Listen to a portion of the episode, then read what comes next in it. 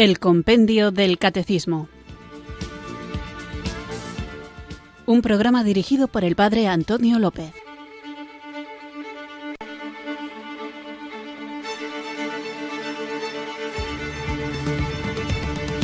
Muy buenas tardes, queridos oyentes de Radio María. Recibido un cariñoso saludo desde Irurzun, en Navarra, quienes sintonizáis una tarde más esta radio de María, esta emisoria que cambia vidas, Radio María para escuchar nuestro programa diario de formación, el compendio del catecismo que tenéis a vuestra disposición en directo de lunes a viernes de 4 a 5 de la tarde, una hora antes en las Islas Canarias y también hay que recordarlo, podéis escucharlo siempre que queráis en los podcasts que podéis descargar a través de la página web o de la aplicación de Radio María. Vamos a continuar con nuestra tarea felizmente aceptada con nuestro compromiso de conocer y profundizar en nuestra fe para vivirla mejor, para compartirla, para defenderla y para hacer, en definitiva, que el mundo arda según desea el propio Jesús. He deseo prender fuego a la tierra y que otra cosa ansío, sino que ya esté ardiendo. Así que nosotros tenemos que alimentarnos del conocimiento y del amor a la palabra de Dios, a la doctrina de la Iglesia, para ser pequeñas chispas que vayan encendiendo ese fuego abrasador que es el amor del corazón de Cristo, del que nosotros hemos sido hechos cautivos, cautivos por la caridad, cautivos por el asombro ante el misterio insondable de un Dios hecho carne que se ha revelado que se ha manifestado y que sigue presente en su iglesia, iglesia que guía el Espíritu Santo hacia la verdad plena para que abundemos en buenas obras y demos gloria a nuestro Padre que está en el cielo. Y una de las obras de misericordia es enseñar al que no sabe y para eso primero uno tiene que saber. Otra obra de misericordia es corregir al que yerra y para eso hay que tener argumentos necesarios, caridad y claridad suficiente como para sacar del error a quien está equivocado. Y por eso es preciso que primero que nada seamos nosotros mismos los que nos formemos, nos preparemos, nos pertrechemos con las armas necesarias para saber dar razón de nuestra esperanza a todo aquel que nos la pida. Y tenemos que saber hacerlo con dulzura, con mansedumbre, con humildad. Y la única forma de mantener la tranquilidad es cuando uno sabe que está preparado, sabe que tiene argumentos, o al menos sabe dónde puede buscarlos. ¿Y dónde puede buscar un cristiano, un católico, las verdades de su fe? ¿Dónde puede dirigir su mirada para no equivocar el rumbo? Pues en el catecismo de la Iglesia Católica y en esta fórmula más breve y más sencilla en un formato de preguntas y respuestas que es el compendio del catecismo. Así que tenemos una preciosa tarea por delante que vamos a comenzar ahora y lo hacemos reconociendo nuestra pequeñez, nuestra pobreza, nuestra debilidad y abrazando la grandeza, la riqueza y la fuerza del Espíritu Santo que es quien nos guía. Así que en actitud de oración, invoquemos juntos el don de Dios.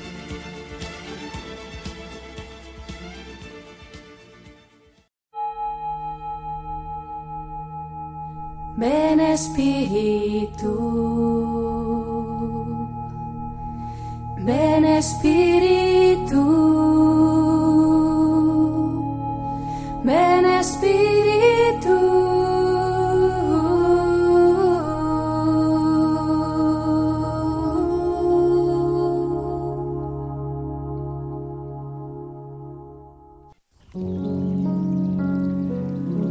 Espíritu Santo, Paráclito Divino, Padre de los pobres, Consolador de los afligidos, Luz de los corazones, Santificador de las almas, mírame, aquí postrado en tu presencia.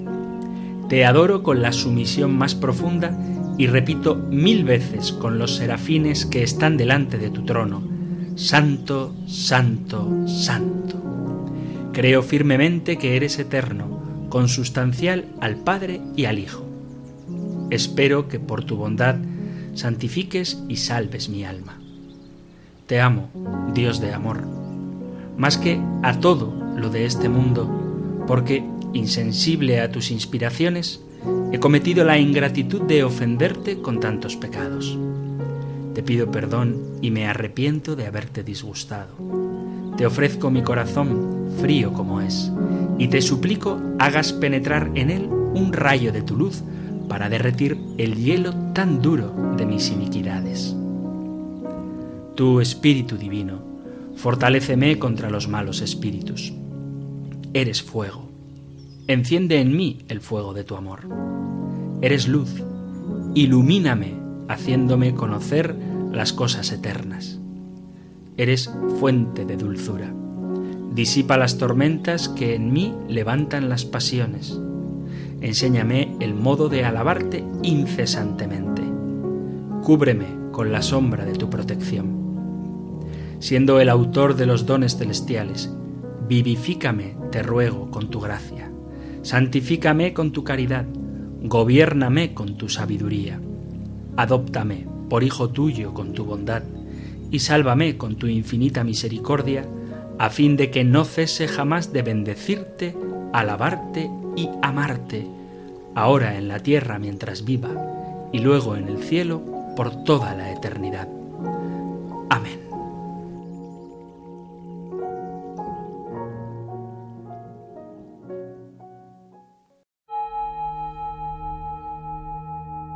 Ven Espíritu,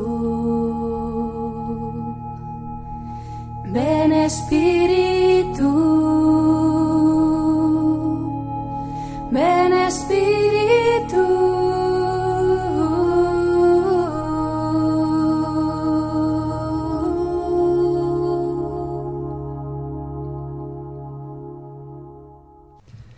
Después de haber invocado juntos el don del Espíritu Santo, continuamos con nuestro programa y os recuerdo que acabamos de iniciar hace muy poquito el capítulo segundo de esta primera parte del compendio del catecismo.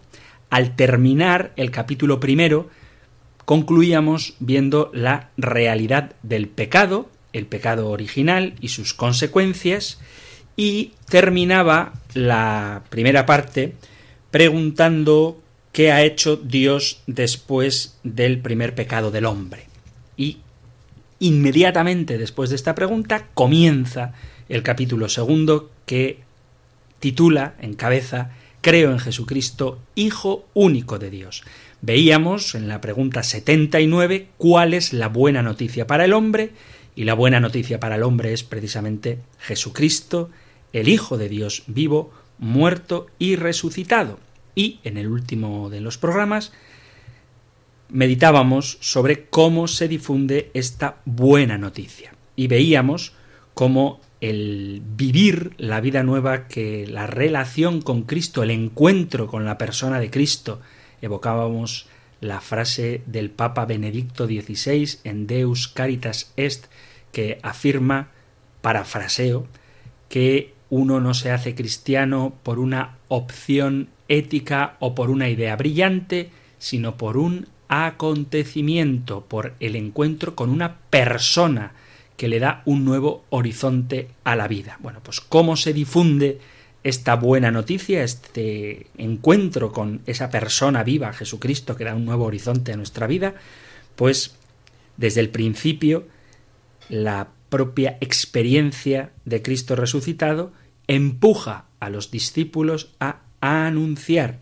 el designio amoroso de Dios en Cristo a toda la humanidad para que entren en comunión con Él.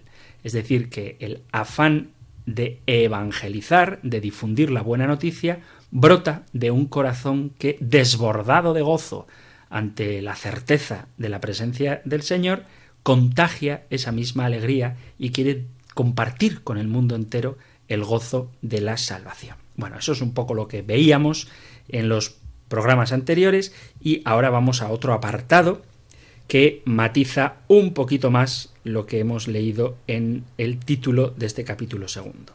Creo en Jesucristo, su único Hijo, nuestro Señor.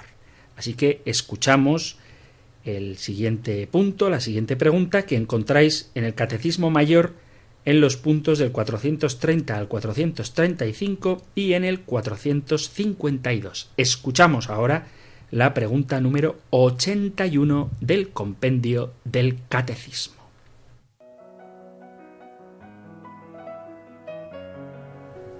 Número 81. ¿Qué significa el nombre de Jesús? El nombre de Jesús, dado por el ángel en el momento de la Anunciación, significa Dios salva. Expresa a la vez su identidad y su misión, porque Él salvará al pueblo de sus pecados. Pedro afirma que bajo el cielo no se nos ha dado otro nombre que pueda salvarnos.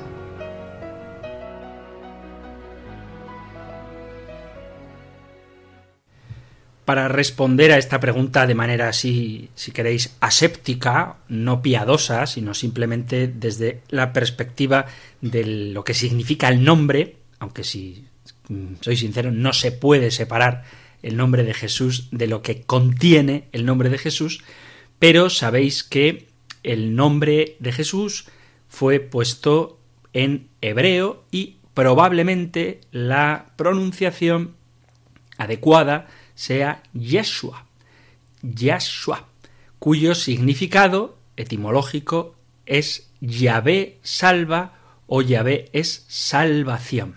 Luego se tradujo al latín como Jesús y antes del latín al griego, que es el idioma en el que están escritos los textos del Nuevo Testamento, Jesús. Y, como digo, esto viene de Yeshua, que significa Yahvé salva, Yahvé es salvación. Entonces, el nombre que probablemente escucharían en Nazaret cuando María llamaba a Jesús para que viniera a casa a comer, mientras él jugaba con sus amigos, era Yeshua. Yeshua, de ahí al griego Jesús y de ahí al latín Jesús. Y del latín al castellano Jesús, que significa etimológicamente Dios salva a la hora de reflexionar sobre el nombre, tenemos que tener en cuenta algo que ya hemos tocado en este programa del Compendio del Catecismo, y es la importancia que tiene el nombre para la tradición judía.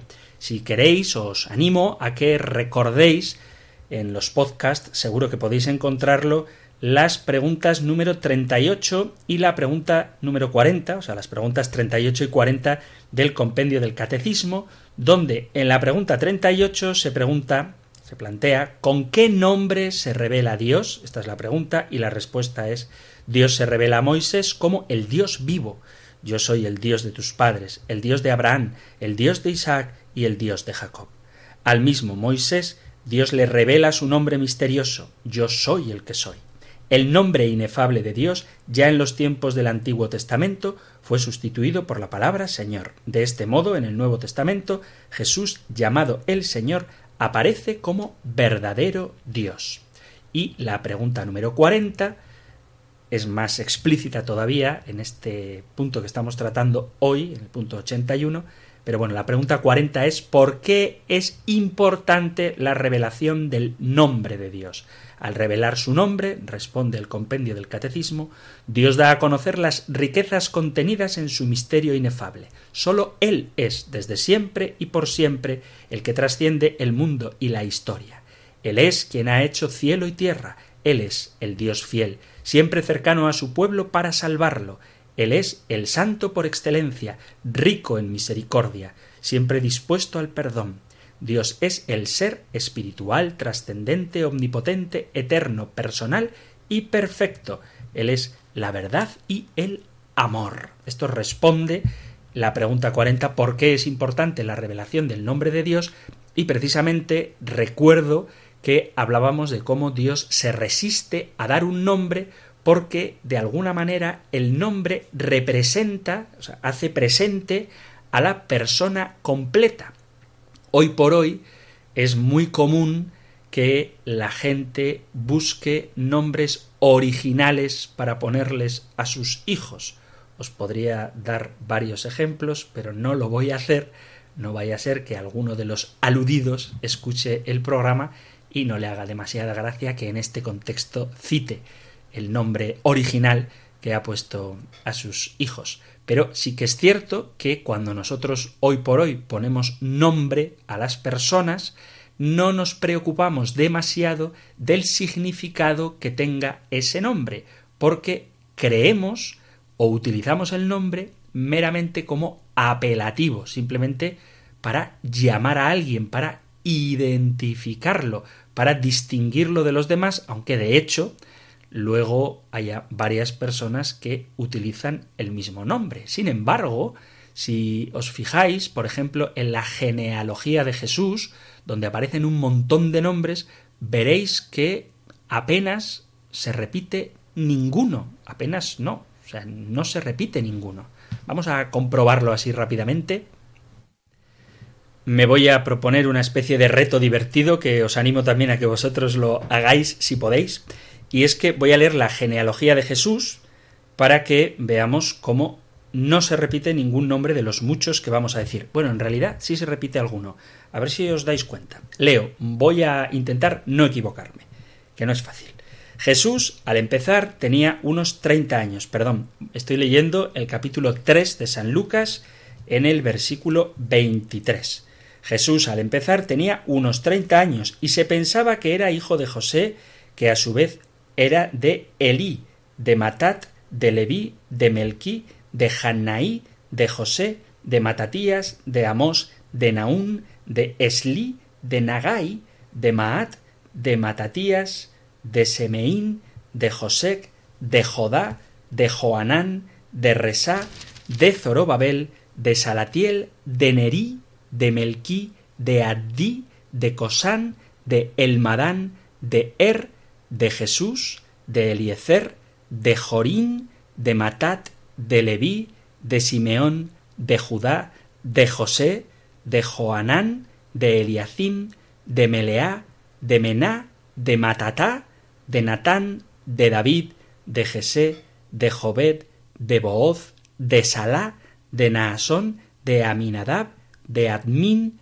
de Arní, de Esrón, de Farén, de Judá, de Jacob, de Isaac, de Abraham, de Taré, de Nacor, de Serug, de Ragaú, de Falec, de Eber, de Salá, de Cainán, de Arfaxad, de Sem, de Noé, de Lamec, de Matusalén, de Enoc, de Jaret, de Maleleel, de Cainán, de Enos, de Set, de Adán, de Dios. Esta es la genealogía de Jesús, según el evangelista Lucas, capítulo 3, a partir del versículo 23 en adelante. Y si queréis, tenéis también la genealogía de San Mateo en el capítulo 1, versículo 1, así es como empieza, donde también cita un montón de nombres. Venga, me meto a la tarea a ver si no me equivoco. Libro del origen de Jesucristo, hijo de David, hijo de Abraham. Abraham engendró a Isaac, Isaac engendró a Jacob, Jacob engendró a Judá y a sus hermanos, Judá engendró de Tamar a Farés y a Zará, Farés engendró a Esrón, Esrón engendró a Arán, Arán engendró a Aminadab, Aminadab engendró a Naasón, Naasón engendró a Salmón, Salmón engendró de Rahab a Booz, Booz engendró de Ruth a Obed, Obed engendró a Jesé, Jesé engendró a David, el rey, David de la mujer de Urías engendró a Salomón, Salomón engendró a Roboán, Roboán engendró a Abías, Abías engendró a Asaf, Asaf engendró a Josafat, Josafat engendró a Jorán, Jorán engendró a Ocías, Ocías engendró a Joatán, Joatán engendró a Acaz, Acaz engendró a Ezequías, Ezequías engendró a Manasés, Manasés engendró a Amós, Amós engendró a Josías, Josías engendró a Jeconías y a sus hermanos cuando el destierro de Babilonia.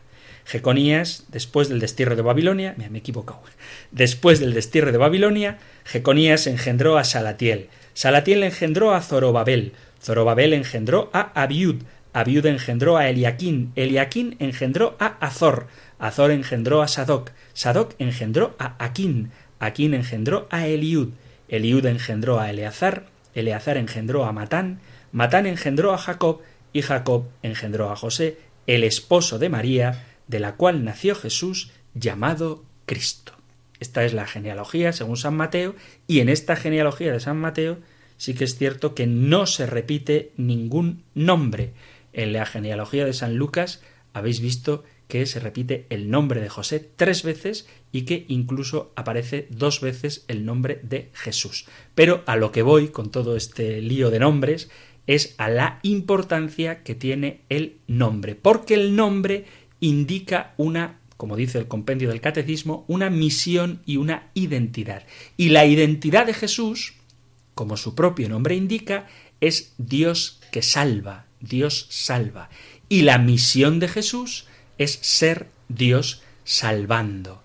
No es como nosotros. Yo, como alguna vez he recordado, me suena que lo he dicho, me llamo Antonio y Antonio significa florido. Sin embargo, mi vida, mi misión y mi identidad os aseguro que no tiene absolutamente nada que ver con las flores, porque ni llevo flores, ni llevo camisas estampadas de flores, ni me gustan las flores, bueno, si me regalan una lo agradezco, pero no soy aficionado a las flores, ni a la jardinería, ni tengo nada que ver con una flor. Absolutamente nada. A pesar de que mi nombre parece ser que significa florido.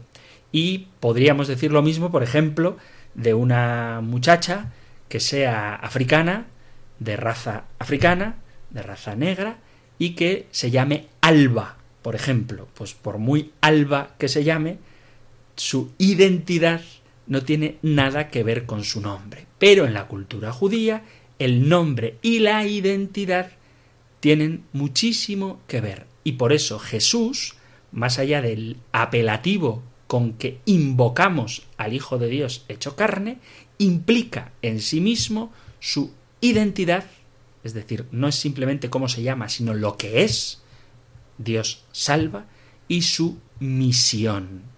Dios salva. Uno podría llamarse Eugenio, que significa buen genio, buen humor, y vivir amargado siempre. O por ejemplo llamarse Aniceto, Aniceto, que significaría algo así como invencible, pero luego perder en todos los campeonatos de pelota. Es decir, su nombre y su identidad no tienen nada que ver. Pero vuelvo a insistir en que en el caso de Jesús su nombre implica, como dice el compendio del catecismo, su identidad y su misión.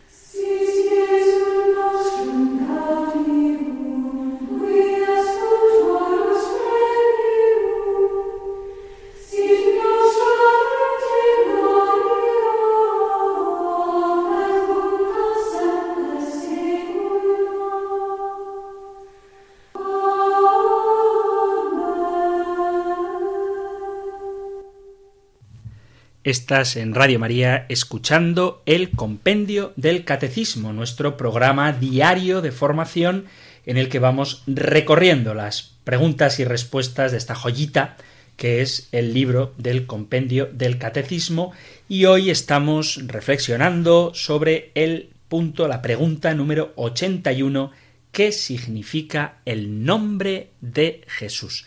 Hemos escuchado el himno gregoriano Jesu dulcis memoria. y normalmente no suelo poner canciones así tan tranquilitas, pero este himno es precioso y me voy a tomar la libertad de traducir lo que acabamos de escuchar y que se convierta también esta traducción en una oración. Es dulce el recuerdo de Jesús, que da verdaderos gozos al corazón, pero cuya presencia es dulce más que la miel y todas las cosas. Nada se canta más suave, nada se oye más alegre, nada se piensa más dulce que Jesús, el Hijo de Dios. Oh Jesús, esperanza para los penitentes, qué piadoso eres con quienes piden, qué bueno con quienes te buscan, pero ¿qué con quienes te encuentran? Oh Jesús, dulzura de los corazones, fuente viva, luz de las mentes que excede todo gozo y todo deseo. Ni la lengua es capaz de decir, ni la letra de expresar. Solo el experto puede creer lo que es amar a Jesús. Oh Jesús, Rey admirable y noble triunfador, dulzura inefable, todo deseable. Permanece con nosotros, Señor, ilumínanos con la luz, expulsa las tinieblas de la mente, llena el mundo de dulzura. Cuando visitas nuestro corazón, entonces luce para él la verdad. La vanidad del mundo se desprecia y dentro se enardece la caridad. Conoced todos a Jesús, invocad su amor, buscad ardientemente a Jesús, inflamaos buscándole. Oh Jesús, flor de la Madre Virgen, amor de nuestra dulzura, a ti la alabanza, honor de majestad divina, reino de la felicidad. Oh Jesús, suma benevolencia, asombrosa alegría del corazón al expresar tu bondad, me urge la caridad. Ya veo lo que busqué, tengo lo que deseé, en el amor de Jesús desfallezco y en el corazón todo me abrazo. Oh Jesús, dulcísimo para mí, esperanza del alma que suspira, te buscan las piadosas lágrimas y el clamor de la mente íntima. Sé nuestro gozo, Jesús, que eres el futuro premio. Sea nuestra en ti la gloria, por todos los siglos siempre. Amén.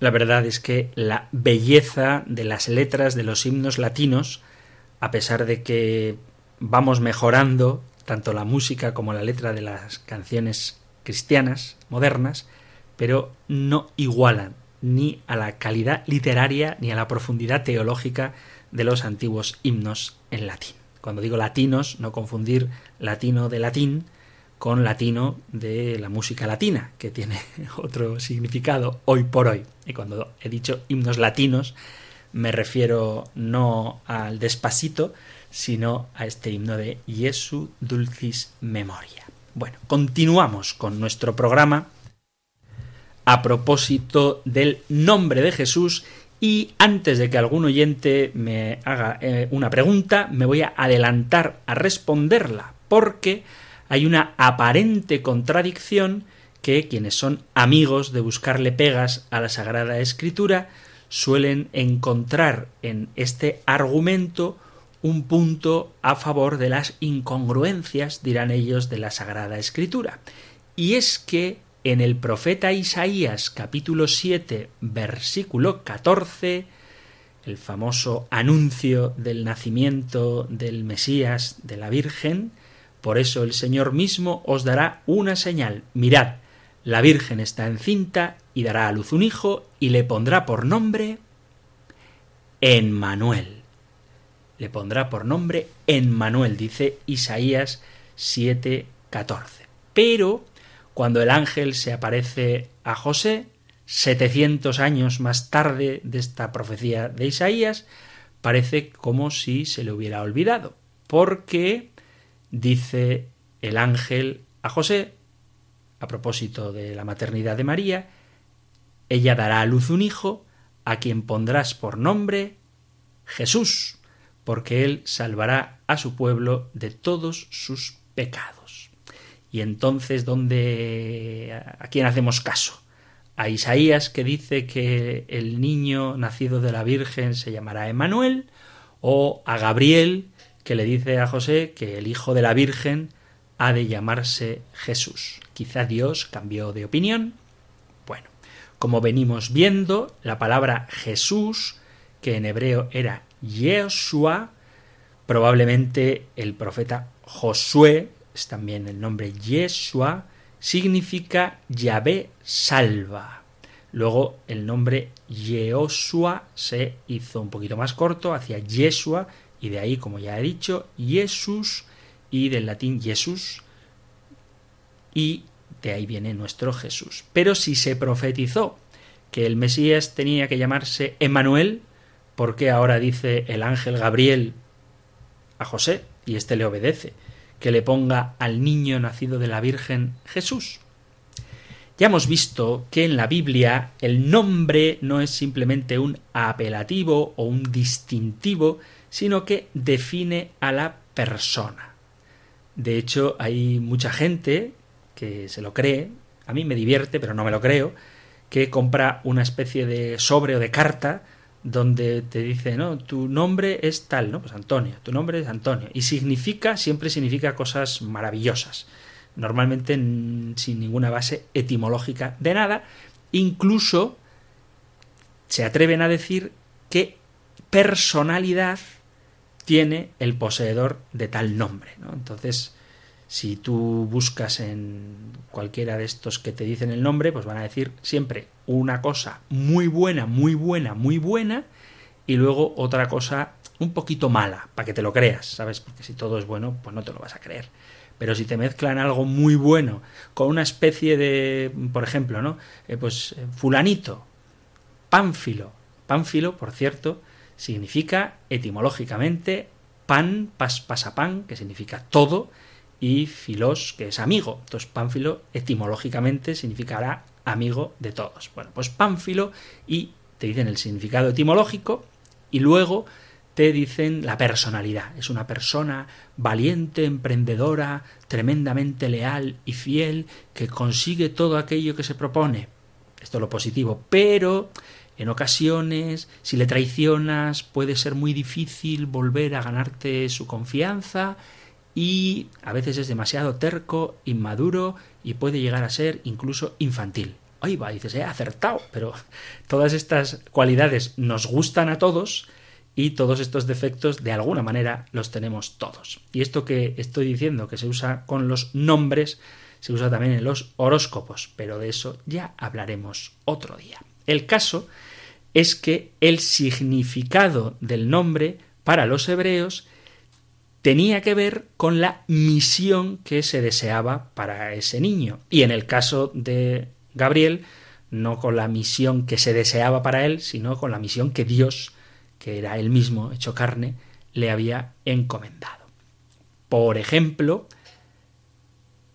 vemos cómo en el capítulo 29 del Génesis, Lía le pone a su hijo el nombre de Simeón, que significa literalmente Dios escuchó, porque ella consideraba que el hijo era el resultado de que Dios había escuchado sus súplicas. Concibió otra vez y dio a luz un hijo y dijo el Señor ha oído que yo era aborrecida y me ha dado también a éste y le llamó Simeón Génesis 29 33 cuando por ejemplo vemos el nombre de Moisés pues sabemos que significa el rescatado de las aguas o Noé que significa descanso porque su y padre su padre pensó que tener un hijo le permitiría descansar del duro trabajo. Esto está en el Génesis 5, capítulo 5, versículo 28. Lamec tenía 182 años cuando engendró un hijo y le puso por nombre Noé, diciendo, Este nos consolará de nuestros afanes y de la fatiga de nuestras manos. Por tanto, el nombre que se le pone a una persona según la mentalidad judía nos explica cuál es su misión y cuál es su identidad.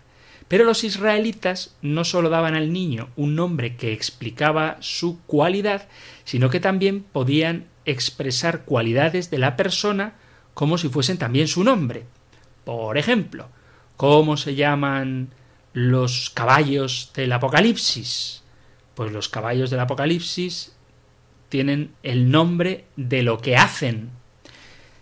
En el libro último de la Biblia, leemos Apocalipsis 19:13, dice que aparecía un jinete, que es Jesús, sobre un caballo blanco, vestido con un manto teñido de sangre, y el nombre es la palabra de Dios. Es decir, que el nombre no es simplemente un apelativo, sino que es lo que significa. Por todo esto, cuando Isaías dice que el Mesías se llamará Emmanuel, Dios con nosotros, no está profetizando el nombre de pila que tendrá el niño, sino cuál será su cualidad, cuál será su identidad. El niño es Dios mismo habitando en medio de los hombres. Así pues, el ángel sabe que el niño será Dios con nosotros, que es la definición del niño. Pero le pide a José que le ponga por nombre Yeshua, Jesús, que significa Dios salva. Por tanto, el nombre Emmanuel define quién es ese niño y el nombre Jesús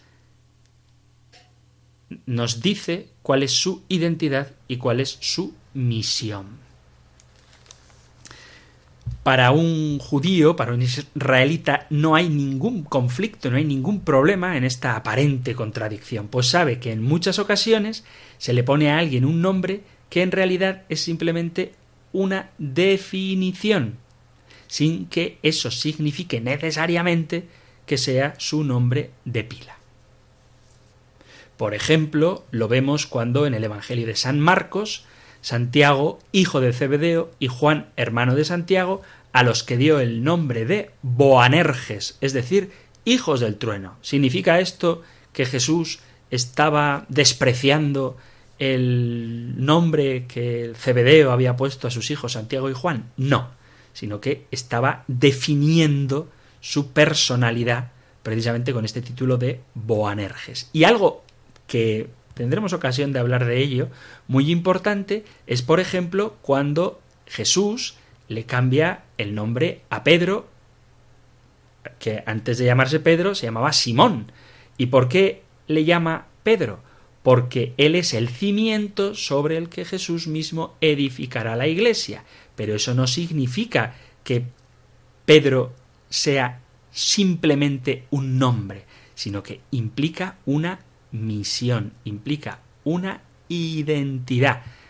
Entonces, Pedro sigue, perdón, Pedro no, Simón, Simón es Simón de nombre, pero su trabajo, su cualidad es la de ser piedra, es la de ser la roca sobre la que Cristo, Mateo 16, 18, edifica su iglesia.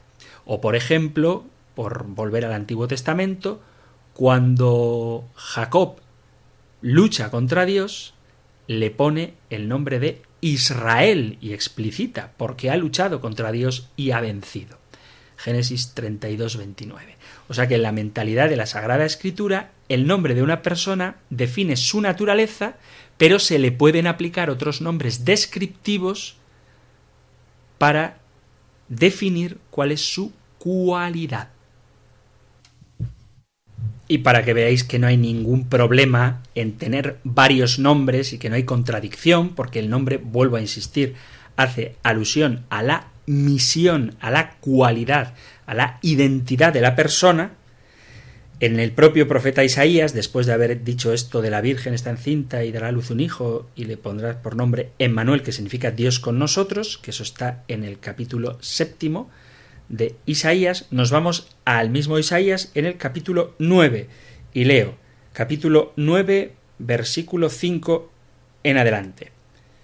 Dice, porque un niño nos ha nacido, un hijo se nos ha dado, lleva a hombros el principado. Atención, ¿eh? Y es su nombre. Y enumera. Maravilla de consejero, Dios fuerte, Padre de eternidad, Príncipe de la paz.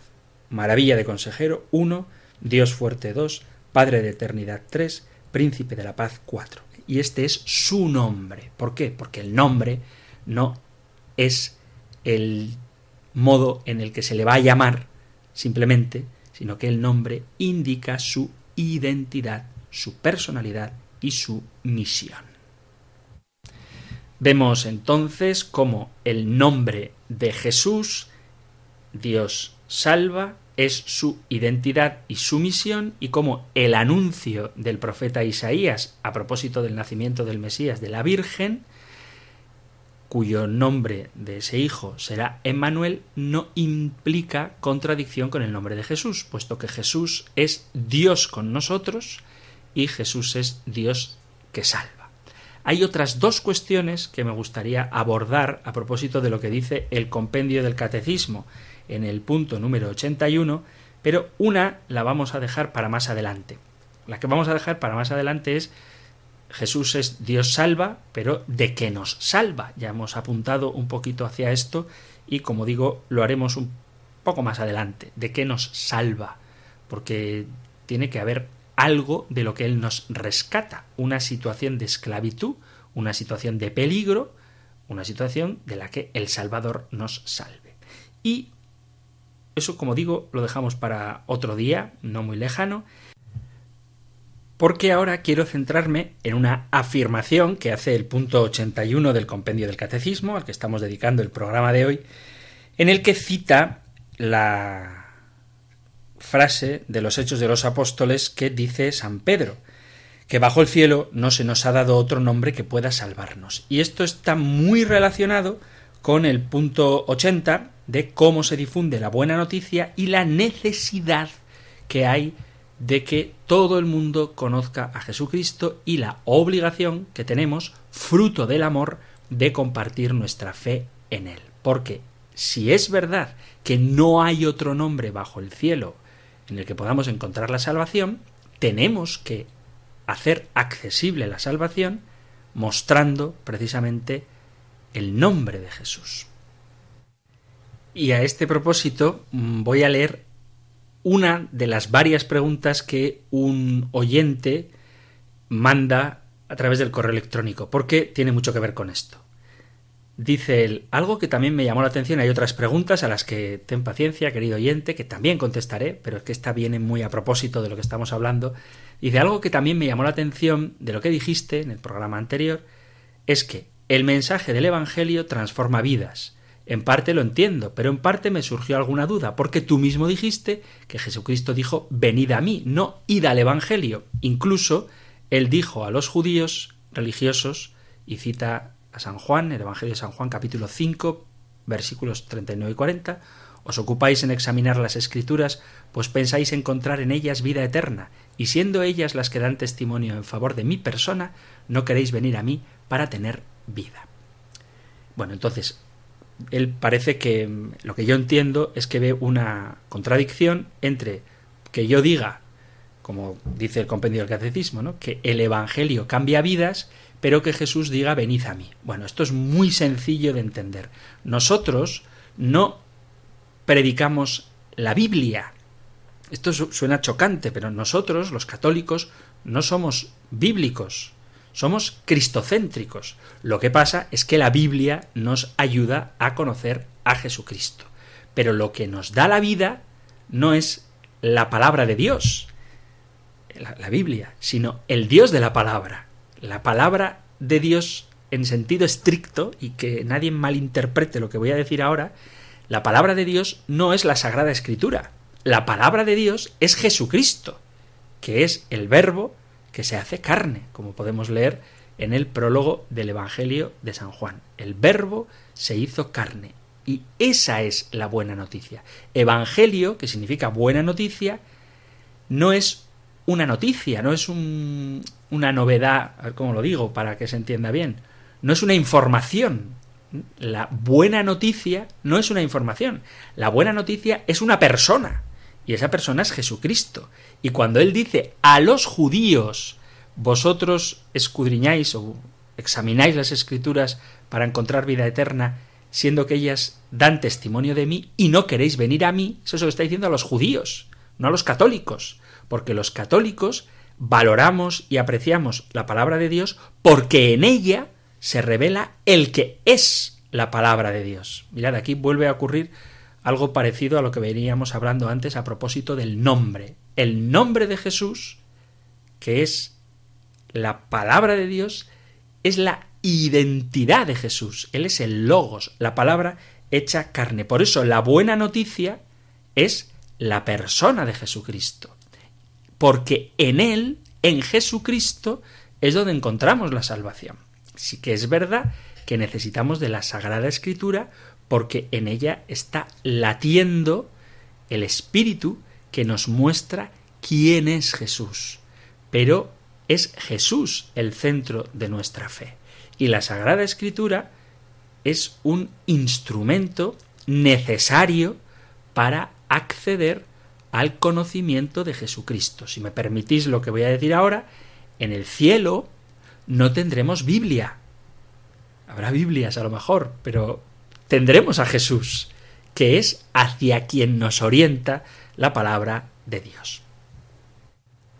Porque Él es Él, Jesucristo, no hay ningún otro nombre bajo el cielo dado a los hombres por el que podamos ser salvos, porque es Jesucristo, ni San Pedro, ni San Pablo, ni San Juan, ni el autor de la carta a los hebreos, sino Jesucristo el que nos salva. Y desde luego no es ni Sai Baba, ni siquiera Moisés, ni Buda, ni Paulo Coelho el que nos da la salvación. Solo en el nombre de Jesucristo encontramos la salvación. No hay otro Salvador aparte de Jesucristo, porque sólo Dios puede salvarme, y ningún otro ser humano, ningún otro fundador de religión, ningún filósofo o gurú tiene la capacidad de salvar al hombre, sino solamente Dios encarnado. Solo Jesucristo, que es el verbo de Dios hecho carne. Puede que haya, y de hecho hay, semillas de verdad en otras religiones y en religiones también no cristianas. Pero solo en la fe cristiana y en concreto en la católica tenemos esa semilla que ya ha dado fruto. Y por eso Cristo mismo es el que ordena ir al mundo entero y proclamar el Evangelio a toda la creación. El que crea y se bautice se salvará, el que no crea será condenado. De ahí que la predicación de Jesucristo sea la mayor obra de caridad. Y tenemos que evangelizar. Todos los cristianos estamos llamados a evangelizar. Cierto que cada uno según la especificidad propia de su vocación. Pero vuelvo a repetir una cita que salió en el programa anterior. Todos somos sal de la tierra y luz del mundo. Si renunciamos a evangelizar, si nos negamos a llevar el Evangelio a quienes no lo conocen o incluso a quienes ya lo han rechazado, estaremos traicionando a Jesucristo, porque Él murió para que todos los hombres puedan salvarse mediante la fe que viene del oído, como decíamos también en la carta a los Romanos capítulo 10.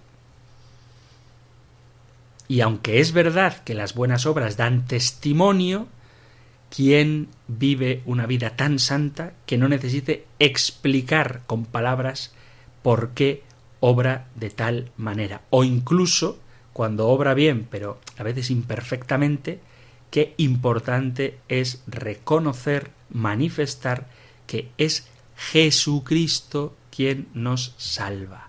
Tenemos que tomarnos en serio por el bien de la humanidad la predicación del nombre de Jesucristo. No es verdad que todas las religiones son iguales. No es verdad que todas las religiones salvan. No es verdad que Dios es el mismo en todas las religiones. No es verdad. Es verdad, vuelvo a repetir, que hay semillas de verdad en otras religiones pero la única en la que esa semilla ha dado su fruto es en la religión católica, donde como tenemos una relación personal con Cristo, real, objetiva, a través de la Iglesia y de los sacramentos, no meramente creada a impulso de emociones, tenemos que anunciar a Jesucristo, porque sólo en Él encontraremos la salvación. Y aquí surge otra pregunta que también alguna vez he escuchado, y es la siguiente, si conocer a Jesucristo implica tener que seguirle y obedecerle, ¿no sería mejor no conocerle y así como no le hemos conocido, no le tenemos que obedecer y aunque vivamos como paganos, pues no se nos va a exigir lo mismo que a un cristiano. Entonces es mejor dejar a los que no creen o a los que no conocen a Jesús sin conocerle para que así no tengan la obligación de cumplir con las cosas que un cristiano debe cumplir. Bueno, aquí hay que decir dos cosas. En primer lugar, que los que no conocen al Señor tienen inscrito en sus corazones el designio de Dios, lo que se llama la ley natural, y van a ser juzgados según aquello que conocen. Pero de lo que se trata es de que ya ahora en esta vida podamos gozar del amor de Dios. Que es que el problema está, y esto es muy serio y muy corriente, muy común, en que creamos que vivir la vida cristiana es un fastidio. Fijaos que cuando alguien se plantea este tipo de cuestiones, ¿no? Pues hombre, es mejor a uno que vive en la selva, que comete adulterios y que mata a sus congéneres cuando están en un conflicto, el que sea, y que abortan cuando no pueden alimentar a los niños pequeñitos, pues lo mejor es dejarles como están, no les evangelices, y así esas cosas no serán pecado para ellos. Bueno, pues eso de que no serán pecado habrá que verlo, porque vuelvo a repetir que existe lo que se llama la ley natural, de lo que hablaremos cuando entremos en cuestiones de moral. Pero, más allá de eso, de lo que se trata no es de una vida con unas normas morales u otras, sino de una vida en comunión con Dios, descubriendo el amor de Dios y gozando de ese amor de Dios, o una vida en ignorancia, en oscuridad y en desconocimiento del plan que Dios tiene para cada uno de nosotros, porque el cielo se gozará cuando nos encontremos con el Señor cara a cara después de esta vida, el que haya respondido a su amor, pero se empieza a gozar ya desde la tierra.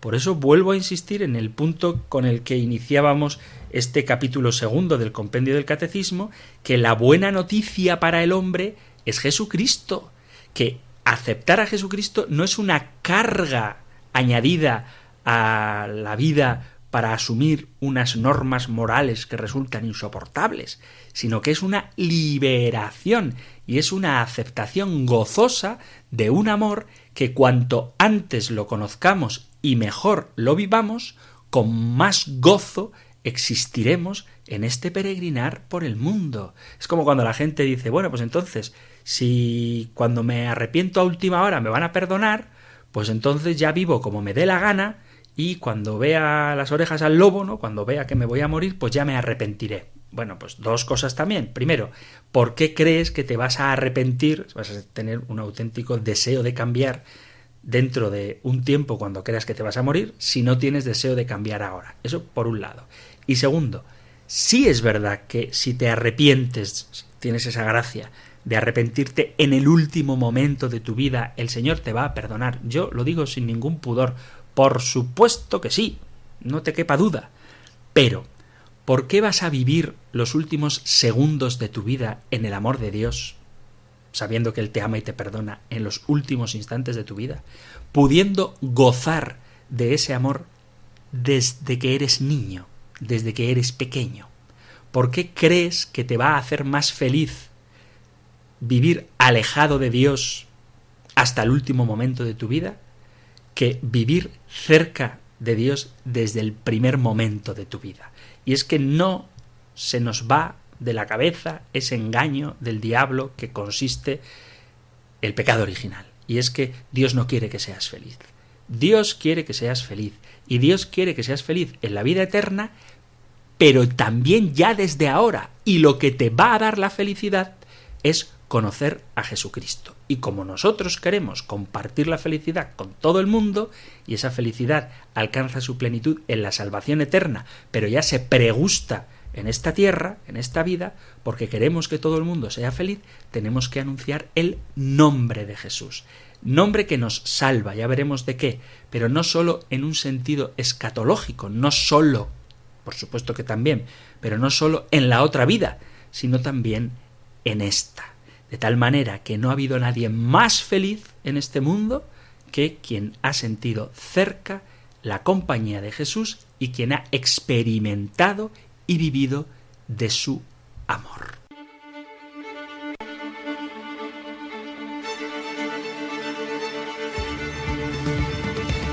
Queridos amigos, queridos oyentes de este espacio de El Compendio del Catecismo aquí en Radio María, se nos ha acabado el tiempo y seguro que quedan muchas cuestiones en el aire, pero seguiremos profundizando en cada una de ellas porque hemos iniciado ya esta parte del compendio del catecismo sobre Jesucristo, un punto, unos puntos, unas preguntas importantísimas, así que vamos a seguir acercándonos a esta buena noticia que es una persona, la persona de Jesús, Dios hecho hombre, muerto en la cruz por nuestra salvación y resucitado, vencedor del pecado y de la muerte, en cuya comunión estamos llamados a participar todos. Todos no podemos guardarnos este tesoro.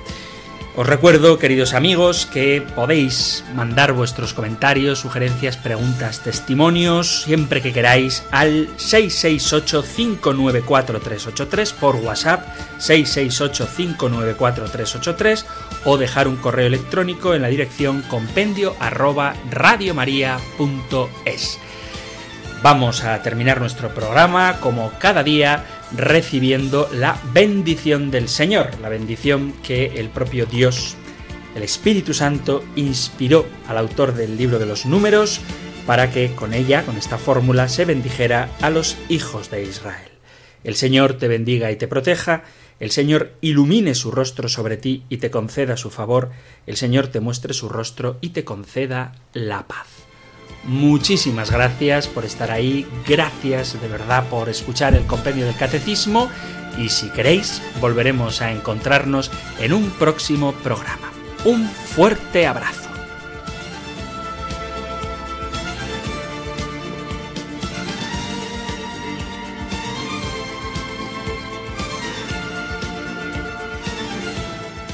El compendio del catecismo, un programa dirigido por el padre Antonio López.